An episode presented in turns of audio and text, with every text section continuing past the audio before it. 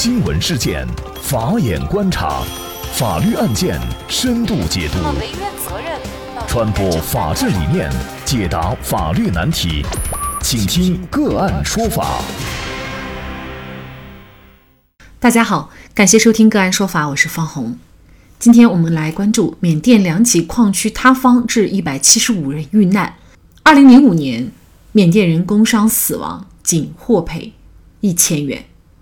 据央视新闻客户端报道，七月二号，缅甸帕敢翡翠矿区发生了大规模的塌方事故，导致一百七十四人死亡，二十人失踪之后，当地非法采掘仍然无法完全禁止。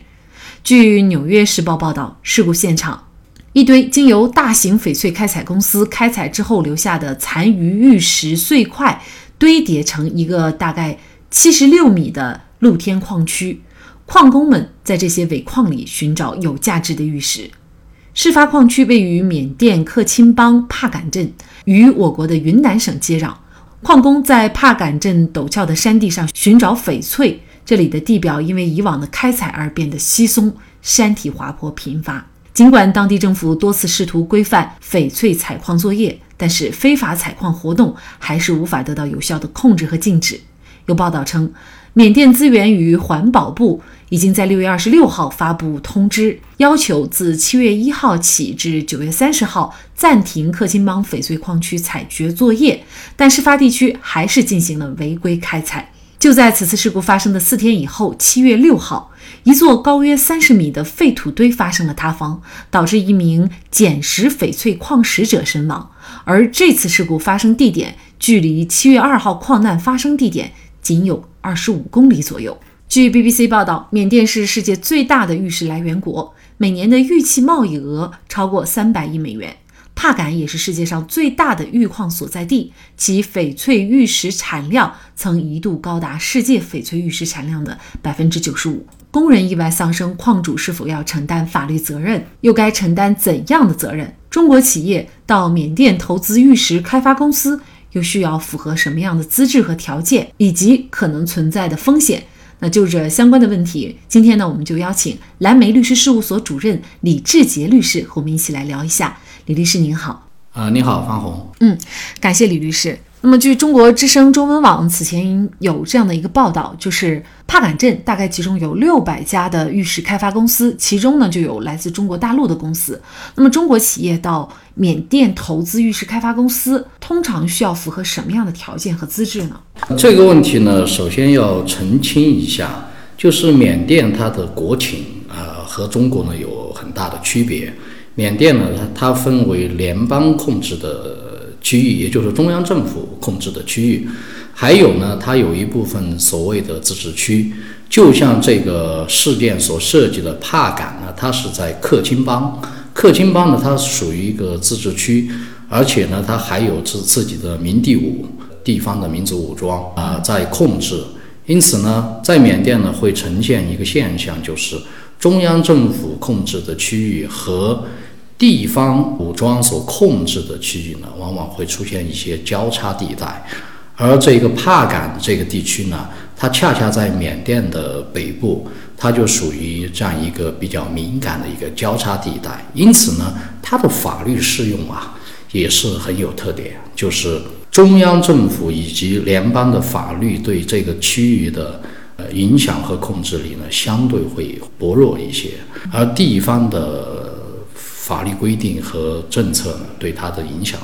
可能会更大。呃，因此呢，中国企业在赴缅进行投资的时候呢，一定要注意所投资地区到底是属于哪一类地区，它的法律适用的情况要严格的进行区分。这是第一点。第二呢，玉石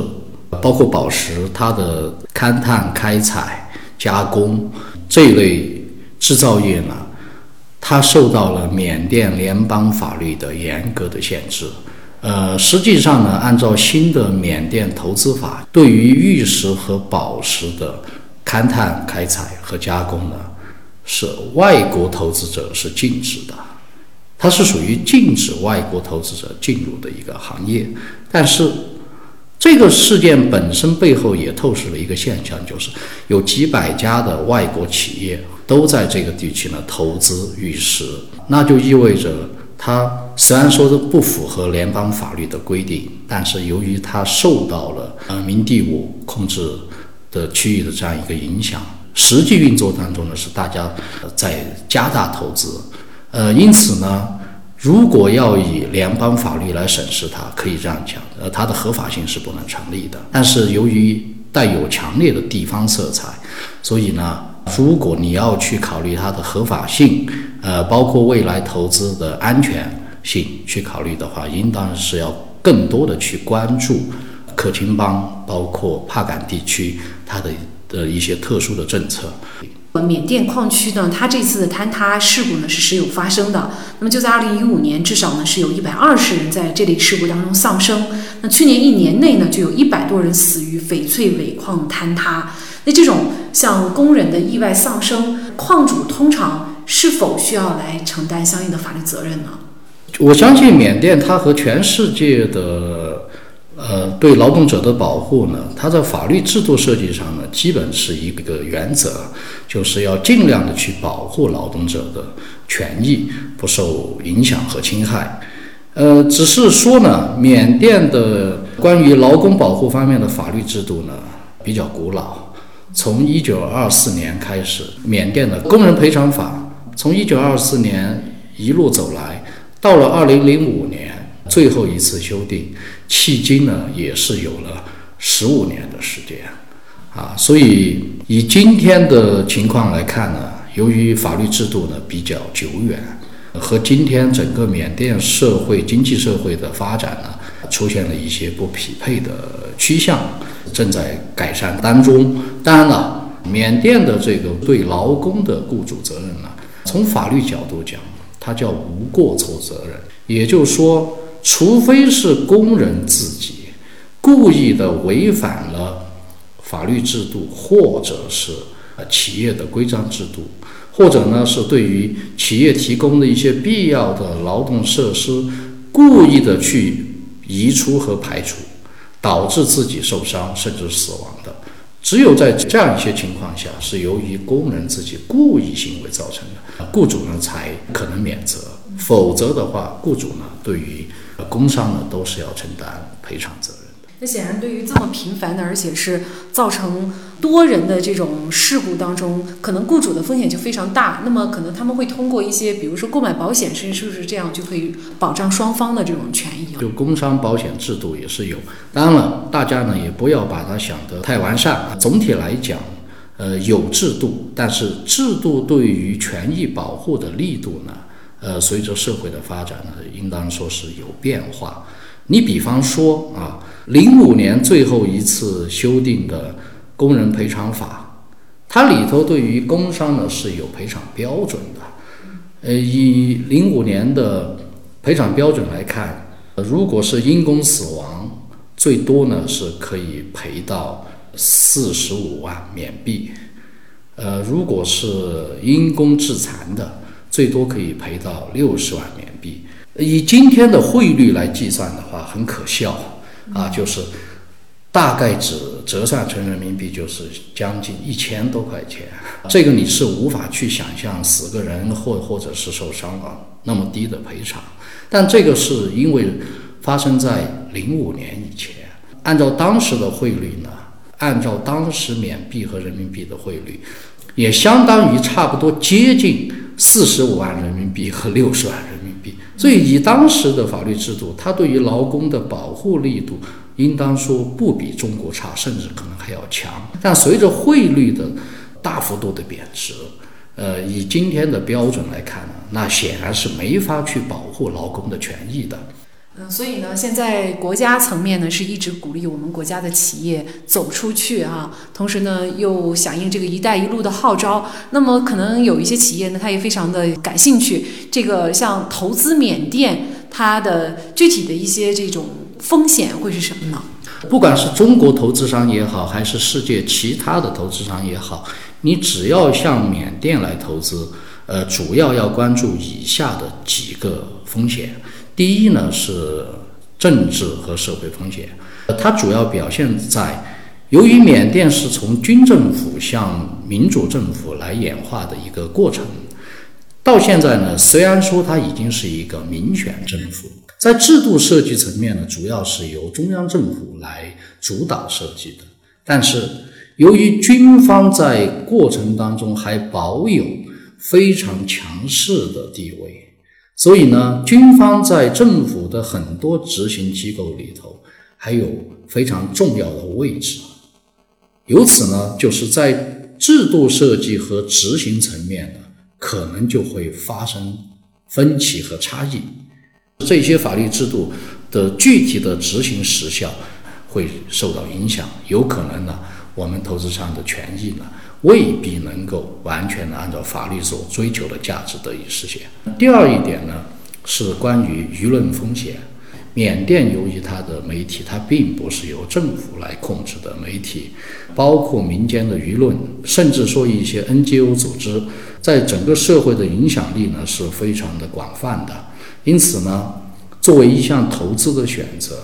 一定要去深入当地民情。要去观察当地的媒体、普通的百姓，还有我们的一些 NGO，他们的一些观点，呃，否则的话，有可能从法律层面你倒是呃符合这个投资的要求，但实际上落地的时候呢，又会出现问题，要么是不能落地，要么是落地以后呢，可能难以发展。就像我们在此之前的密松电站呢，迄今为止很多年。一直停摆，其中有一个主要的原因，就是因为缅甸民众对于这个项目所造成的环保的风险，他们是持有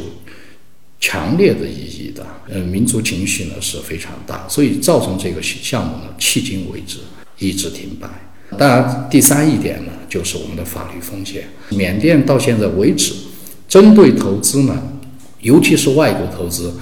整个法律制度。离中国这个完善的法律制度相比呢，还相去甚远。因此呢，呃，要完成投资，然后运营好我们的投资项目，应当说有很多法律呢，还有待于将来的呃完善和补充。